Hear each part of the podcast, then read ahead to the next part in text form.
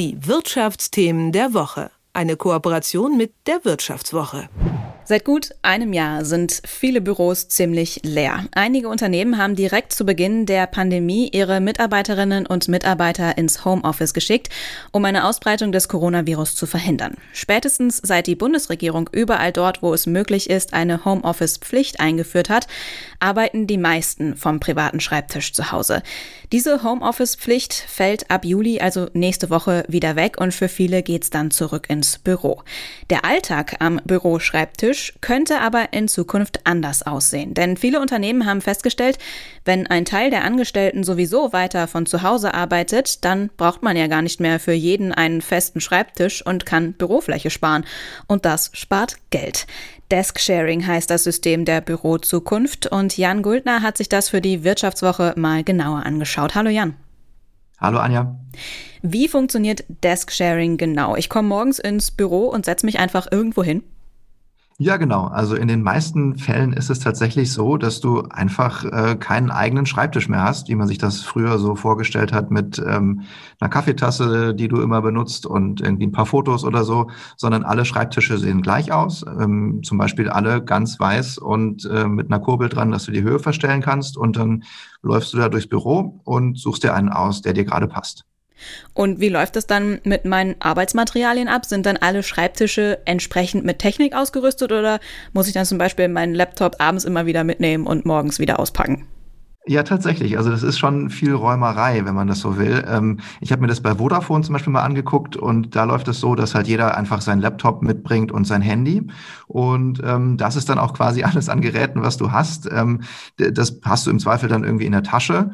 Und ähm, es gibt dann auch noch so äh, ja Spinde oder Rollcontainer. Manche haben auch Rollkoffer.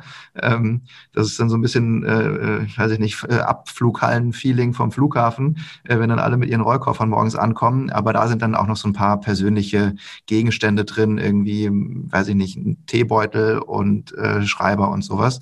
Aber ja, also am Ende ist es tatsächlich so, ähm, da ist nichts auf den Tischen und wenn du gehst, darf auch nichts mehr drauflegen. Das ist dann die sogenannte Clean Desk Policy. Mhm, also man hat schon noch ein bisschen Platz für die eigenen Sachen, aber eben nicht mehr dann auf dem Schreibtisch äh, in totalem Chaos ausgebreitet. Aber um wirklich Geld zu sparen ähm, in den Büros, da muss es dann ja am Ende weniger Schreibtisch als Schreibtische als Mitarbeiterinnen und Mitarbeiter geben. Was ist denn dann, wenn ich ins Büro komme morgens und gar kein Platz mehr für mich da ist? Ja, das ist, das wäre tatsächlich schlecht. Ähm, ich meine, bei manchen ähm, äh, Unternehmen, mit denen wir gesprochen haben, ist es dann tatsächlich so, ähm, die sagen dann halt so, das ist dann halt sozusagen unser Fehler, du hast frei. Ähm, aber bei den meisten ist es dann halt eher natürlich so, äh, dann musst du natürlich irgendwie nach Hause fahren und äh, zu Hause arbeiten, äh, wenn das denn geht. Ähm, andere haben dann halt vielleicht noch irgendwelche Gemeinschaftsflächen, dass man vielleicht in, ähm, ja, in irgendeinem Konferenzraum arbeitet oder in einem äh, Unternehmenscafé in der Kantine Kantine irgendwo sitzt. Aber optimal ist es natürlich nicht und ähm, ja, also auch jetzt nicht unbedingt förderlich für konzentriertes Arbeiten, wenn man dann morgens immer die Angst hat, äh, habe ich heute einen Arbeitsplatz oder nicht. Hm, Gibt es da irgendwelche Systeme, die das versuchen zu verhindern? Ja, tatsächlich. Also da haben wir auch mit ein paar Dienstleistern gesprochen, die so in die Richtung äh, arbeiten, dass du so Buchungssysteme hast. Ähm, äh, es stellt man sich auch irgendwie dann ein bisschen stressig vor und ist, glaube ich, auch, dass du halt irgendwie dir erstmal Gedanken machen musst morgens, ach, ich muss mir ja noch einen Arbeitsplatz buchen. Also irgendwie denkt man ja, das ist wohl das Mindeste, was mein Arbeitgeber mir zur Verfügung stellen kann.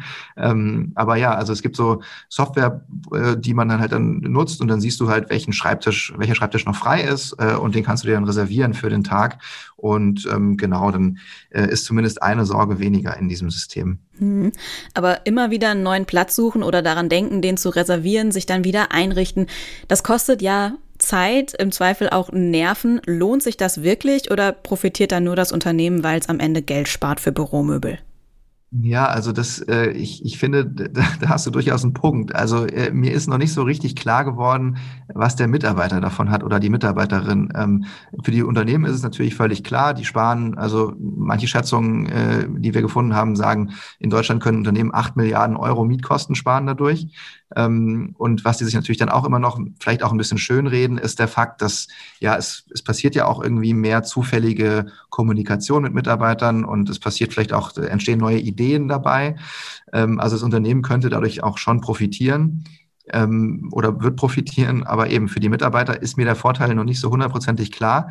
Der einzige Vorteil natürlich, der halt sozusagen implizit da mitschwingt, ist, äh, die Unternehmen machen es ja oftmals, weil so viele Leute Homeoffice machen und machen wollen auch. Und das ist sozusagen dann der Trade-off, der Deal, den man macht, dass man halt quasi sein Homeoffice dadurch erkauft, ähm, ja, dass man so ein bisschen auf seinen äh, privaten Schreibtisch im Büro verzichtet. Mhm. Du hast gesagt, du warst äh, bei Vodafone, hast dir das da angeguckt. Ähm, hast du da den Eindruck gehabt, dass die Mitarbeiterinnen und Mitarbeiter, ich sag mal, relativ zufrieden mit dem System sind? Also tatsächlich ähm, machen die das schon seit neun Jahren und ähm, zumindest die äh, Umfragewerte, die die halt regelmäßig erheben bei den Mitarbeitern, die sind kontinuierlich gestiegen. Also die Zufriedenheit mit, den, äh, mit diesem Desk-Sharing-System ist da tatsächlich mittlerweile, glaube ich, bei 90 Prozent, was ja doch dann wiederum recht hoch ist.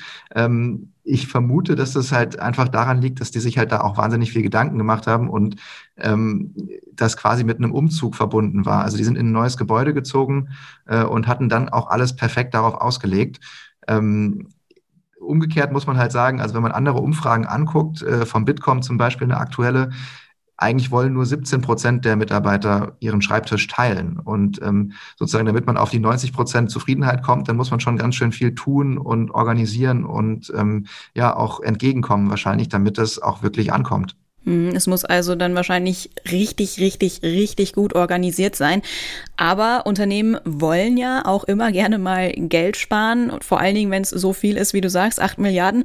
Ähm, glaubst du, es kann sich in Zukunft durchsetzen, das System Desk Sharing, oder wird es eher eine Ausnahme bleiben? Ja, es ist, ist eine gute Frage. Also wenn man mit, mit auch so äh, Immobilienexperten zum Beispiel spricht, die sagen, ähm, es wird auf jeden Fall mehr werden und es werden halt auch immer mehr Unternehmen ähm, das zumindest mal testen. Einerseits eben, also manche Branchen, die irgendwie krisengebeutelt sind, werden es testen wollen, um Kosten zu sparen. Andere Unternehmen, die in der Krise stark gewachsen sind, ähm, Softwarekonzerne zum Beispiel, die jetzt halt plötzlich merken, oh Gott, wir haben gar nicht genug Flächen für unsere neuen Mitarbeiter, äh, die werden es auch erstmal probieren. Und dann muss man halt sehen, ob sich's langfristig durchsetzen wird. Ähm, was mir einige auch gesagt haben, ist, dass es eher sogar nur eine Zwischenstufe ist und im Prinzip eigentlich der Einzelarbeitsplatz im Büro sowieso äh, ja outdated ist und man den gar nicht mehr so richtig braucht, sondern dass man eigentlich das Büro nur noch braucht, um ja kreative Brainstormings zu machen, was halt persönlich besser funktioniert oder um große Meetings zu machen oder irgendwie Veranstaltungen und das konzentrierte Arbeiten dann eigentlich eher im Homeoffice verlagert ist. Nur muss man da natürlich sagen, das haben wir auch gemerkt im letzten Jahr, da gibt es dann andere Problemchen und äh, Vor- und Nachteile.